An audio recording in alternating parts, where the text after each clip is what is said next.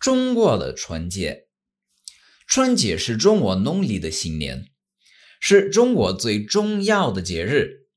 过年的时候，大家见面说新年好，过年好。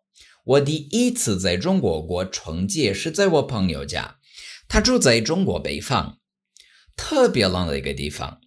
我和他的家人一起包了一百多个饺子，又小又好吃的饺子。晚上我们一起吃了年夜饭，桌子上有很多菜，最好吃的当然是我们一起包的饺子。我们不但看了春节晚会，而且还放了鞭炮。他的家人给了我很多红包，里面放着很多钱。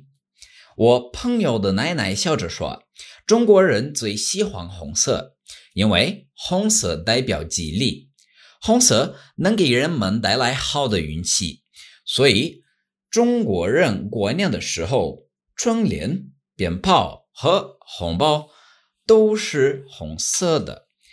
大家也穿着红色的衣服。